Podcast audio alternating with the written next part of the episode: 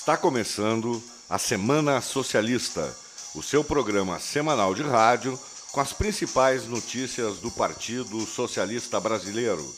Fique com a gente.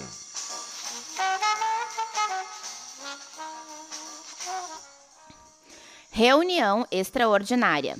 A executiva nacional do PSB, através do seu presidente Carlos Siqueira, convocou extraordinariamente seus diretórios estaduais para a realização de uma reunião que acontecerá virtualmente neste sábado, dia 3, às 14 horas.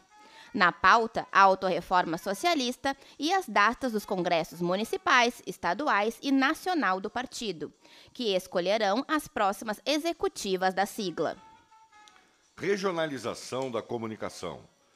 Debate em alto nível e a participação ativa dos filiados e simpatizantes do PSB marcou a live de lançamento da segunda edição do Informativo Regional, o jornal eletrônico bimestral que traz as principais ações socialistas no Rio Grande do Sul.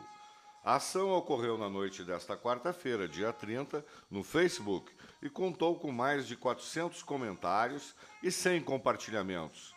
Participaram o presidente nacional do PSB, Carlos Siqueira, o presidente socialista gaúcho, Mário Bruck, a secretária estadual das Mulheres Socialistas, Maria Luísa Luz, e o sociólogo e professor Renato de Oliveira.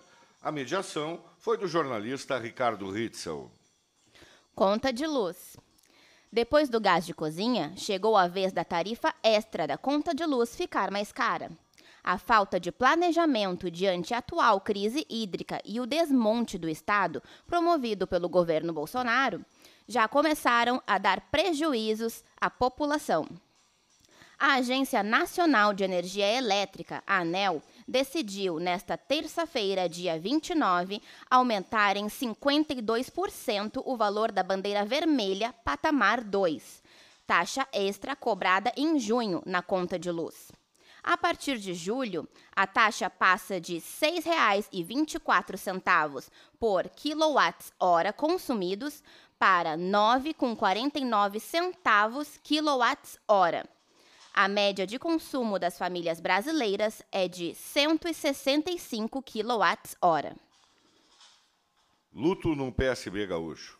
O PSB gaúcho lamenta profundamente o falecimento do companheiro Ivo Fortes, acontecido na quarta-feira, dia 30, de causas naturais.